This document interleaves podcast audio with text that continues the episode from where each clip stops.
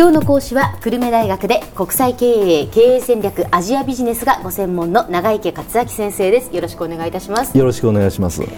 まあ、日本企業も海外にまあ進出していかないといけない。もちろんその今まで海外進出してきた企業もあるわけですけれどもこれからまたさらに海外に行くためにはどうしていったらいいかというお話をしていただいています。で前回までは製造業を中心にお話しいただいたんですが今日はどういうお話になるんでしょうか？はい、えー、今日はですねあのもう製造業だけということではなくてほとんどの業種が今も海外に成長のビジネスチャンスを広げていくという時代になってきているというお話をして、でまあ、もちろんだから九州もですね、はい、そういったことに機運に乗っていく必要があるしそのためにはやはりそこに参加する人たちの能力も高めていく必要があるというそういったお話をしたいというふうに思います。はい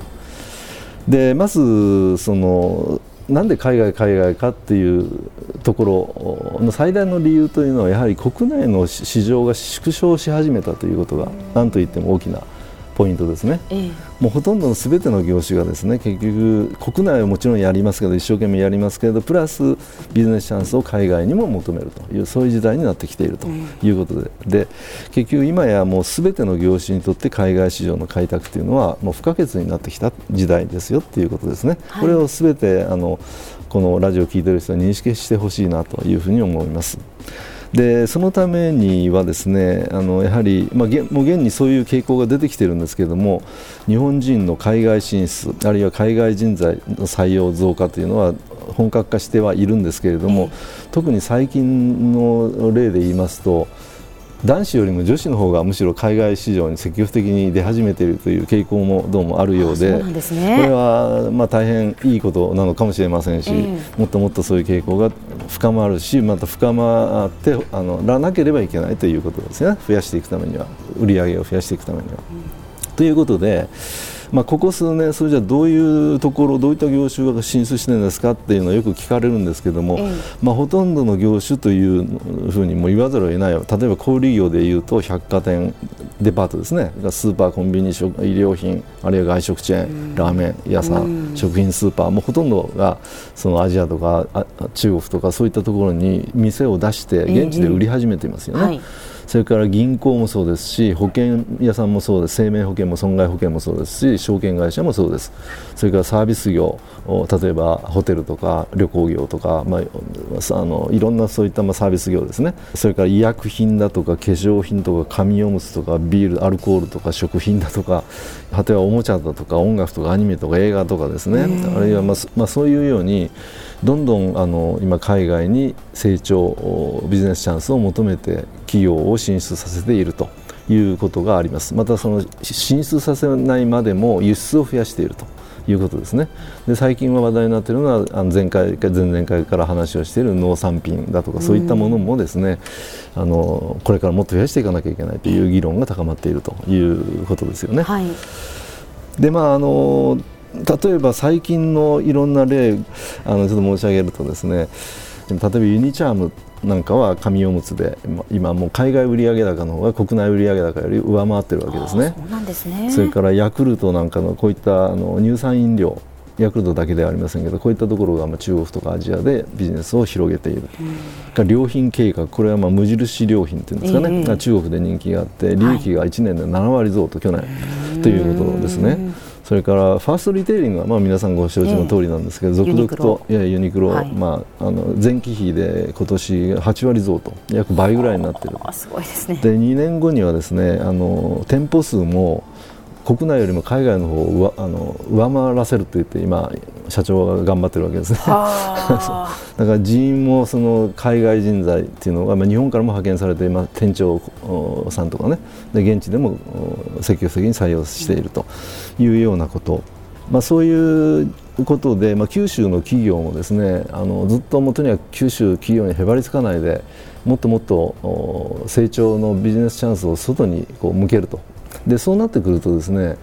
じゃあそれを誰がやるのと いう話になりますよね。はい、でそれそれはもう当然九州の人たち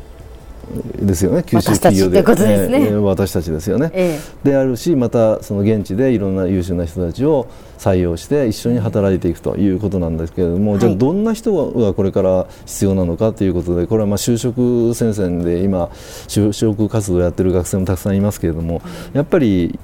内向き後ろ向き下向きじゃダメと。その反対じゃないとダメということで、まあ、外向き、前向き、上向きななきゃダメよということがまずまず大一番最大前提と。で業種を問わず国内、海外両面で活躍できる人材とならないといけないというわけですね。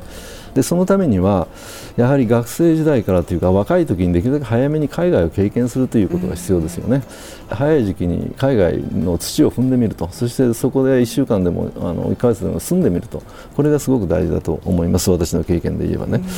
でそういった中であの海外で通用するスキルと知識これを早めに身につけておくということが重要であるというふうに思います。これはまああのビジネスのそういった実務っていうか学問もそうなんですけれどもそれ以外にその現地での生活の知恵とかね現地でのこう対応力だとかね、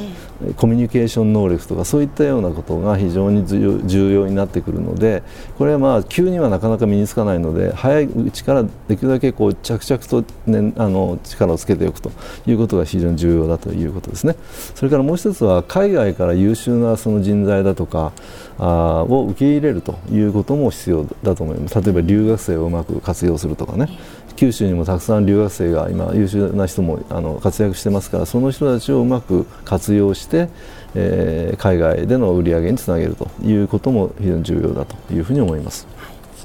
では先生今日のまとめをお願いいたします。はい、えーっとまあ、これからは製造業だけではなくて、えー国内市場が縮小し始めておりますので全ての業種がですね外に目を向けてそして国内プラス海外両方で、えービジネスチャンスを広げて売上利益を増やしていくということがどうしても必要になってくると。でも現にほとんどの業種がそういう方向に走り出していると。いうことで九州の企業もですねやはりそれに負けず劣らず頑張ってえー目をお広く海外に開いてでそれに対応できる能力をですね各人が身につけていくということで、えー外でも稼げるという企業をどんどん増やしていくことがあ大変重要だと思います。はい今日の講師は久留米大学で国際経営経営戦略アジアビジネスがご専門の長池克明先生でしたどうもありがとうございましたどうもありがとうございました。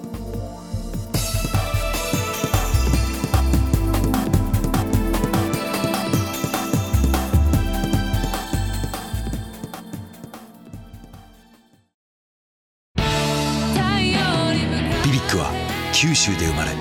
九州の人たちに光を届けています。九州のお客様が光り輝くように。それが QTnet の変わらない思いです。キラキラつながる QTnet。